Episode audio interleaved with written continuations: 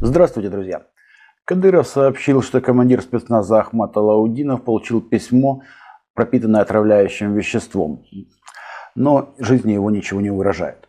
Между тем, на фронте бои все больше переходят в позиционный, не считая оркестрантов, продолжающих кошмарить противника в самом Артемовске и вокруг города. Ну, прежде всего, за воскресенье наши сумели освободить Красную гору от противника и сейчас ведут бои в Поросковьевке. Южнее Артемовска и юго-западнее его продолжается наступление с трех сторон на поселок Красное, Ивановское, и западнее по трассе на Константиновку ведут бои за ступочки. Противник явно не верит в то, что удастся удержать позиции, поэтому взорвал мост э, на трассе в Константиновку, проходящий через э, канал Северский Донец-Донбасс. И по данным из Киева, сейчас в Артемовске все еще ведут э, оборонительные бои около 5000 вояк хунты. На остальных участках фронта тени толкай был такой сказочный персонаж. Северо-восточнее Купенска наши войска продолжают зачистку территории вдоль Оскола по левому берегу от Двуречного до Синьковки. Восточнее Купенска ведут бои за Ивановку и Кисловку. Юго-восточнее продолжаются бои в на линии Макеевка, Балка-Журавка, Терны, Ямполовка, Торская и южнее Дебровы. И хотя здесь продвижения последние дни наших войск, э, существенных продвижений на восток и на юг нет, противник явно тоже не верит в то, что удастся удержать позиции вдоль реки Жеребец по правому берегу и срочно оборудует укрепления значительно западнее, в Красном Лимане.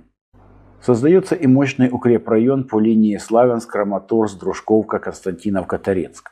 Южнее продолжаются в основном позиционные бои за Авдеевку. Нашим войскам удается за день-два взять несколько укрепрайонов, различных взводно-опорных пунктов, но существенного продвижения освобождения населенных пунктов нет.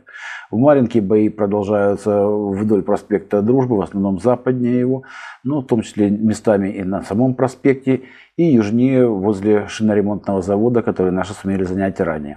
Под Угледаром бои также тянутся вдоль трассы, разрезающей город на две части. Наши находятся в юго-восточной части малоэтажной дачной застройки. Многоэтажную северо-западнее занимает противник.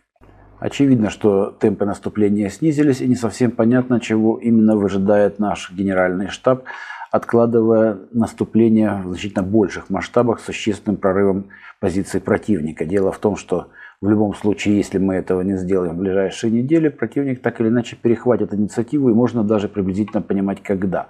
Например, Дершпигель пишет о том, что Бундесвер на следующей неделе приступает к обучению экипажей и состава вооруженных сил хунты для управления танками «Леопард». Обучение займет 6-8 месяцев, то есть можно ожидать того, что в конце апреля-мая противник постарается перехватить у нас инициативу и, создав ударный кулак, реализовать свои амбиции. Насколько успешно, зависит от решения уже нашего генерального штаба. На этом пока все. Всего вам доброго. До свидания.